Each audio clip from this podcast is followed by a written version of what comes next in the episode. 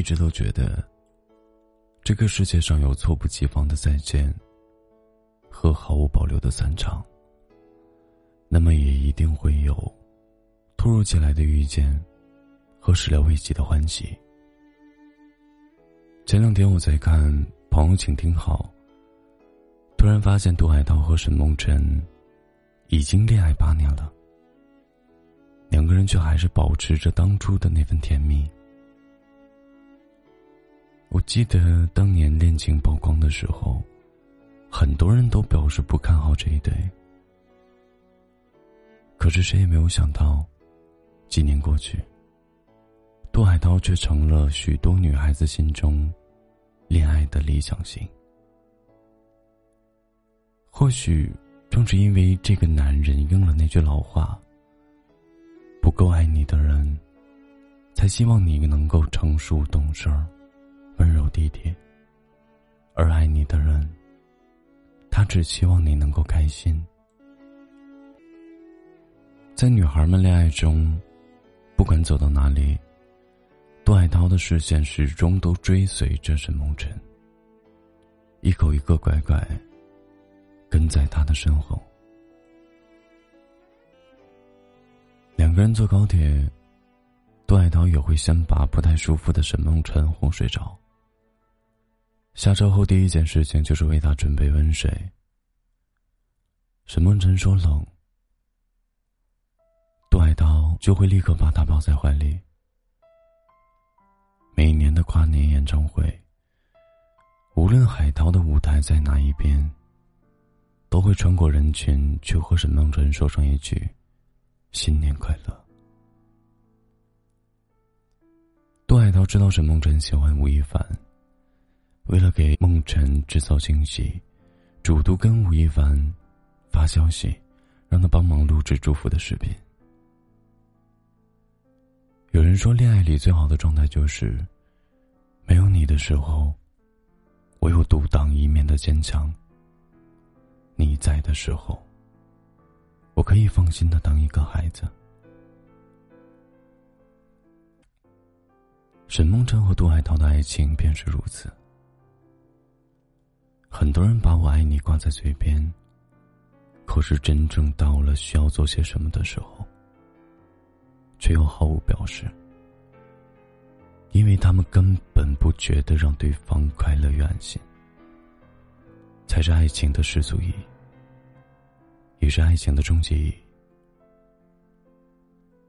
前段时间我在后台收到了一个留言，一个女孩对我说。他今天早上在民政局看到他的前任了。他说他们隔着一条街，他还是能够把他认出来，因为站在那里的人是他八年的青春。女孩觉得这个男生应该很开心吧，选择在六月一号领证，成全了那个女孩的童心未泯。说实话，听到他的分享，我也心酸了好一阵子。突然想起了我的朋友小小和前任的故事。现在再说起来，那个时候的小小，也绝对算得上是一个重复狂魔了。大学毕业之后，他们选择了同居。平时不管多晚下班，小小都会做好饭，等着男生回来。男生却还是经常的嘀咕说：“每天都是这些菜，还不如点外卖呢。”而到了周六日，就算屋子里边已经乱到了下不去脚，男生也不会想着帮忙一起收拾，总是睁开眼就窝在沙发上打游戏。那会儿他们挣的都不多，但是因为男生喜欢手机球鞋，小小就省吃俭用。攒下工资去买他喜欢心仪的那些款式。我们都说，他明明谈着恋爱，却过得比我们单身狗还要辛苦。然而在那几年当中，男孩送花的次数寥寥无几，更别说过什么节日了。直到后来，潇潇也遇见了现在的爱人，他才明白，也许我们只有真正的被一个人爱过，经历过那种好，才会醒悟。跟温暖踏实的细节相比，张口就来的情话，是那么的无力且空洞。我记得作家苏岑曾经说过：“一个人爱你，会在心里时时刻刻的记挂着你；一个人很爱很爱你，也许会在平时处处纵容你。”只有那些把你看得比他还要重要的人，才会宠着你。外公外婆结婚几十年了，他们两个还会时不时的争吵拌嘴，但更多的时候，我们看到的是两位老人对彼此不言而喻的爱。外公很喜欢吃鱼。所以，外婆的每日菜单上，鱼是必不可少的。外婆喜欢四处溜达，外公就做外婆的小跟班。一旦外婆表现出了购买欲望，他就赶快付钱。有的时候，外婆嫌贵，就算当下没有买成，过几天外公也会偷偷的买回来，给外婆一个惊喜。老一辈人的感情。几乎不会说出那些露骨的情话，也不会说我爱你。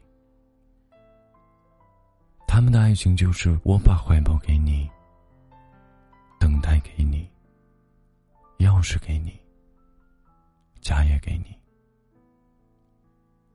把一腔孤勇和余生，通通都给你。其实，真正宠你、爱你的人。也见不得你难过，更舍不得你哭泣，会珍视你的付出，也会体谅你的不易。所以余生那么长，希望我们都能够遇到为你保驾护航，也愿意把你宠成孩子的那个人。嘿，丫头。你还好吗？我是温公子。夏天总是在周而复始，对的人始终会相逢，所以你要等，等那个真正对的人。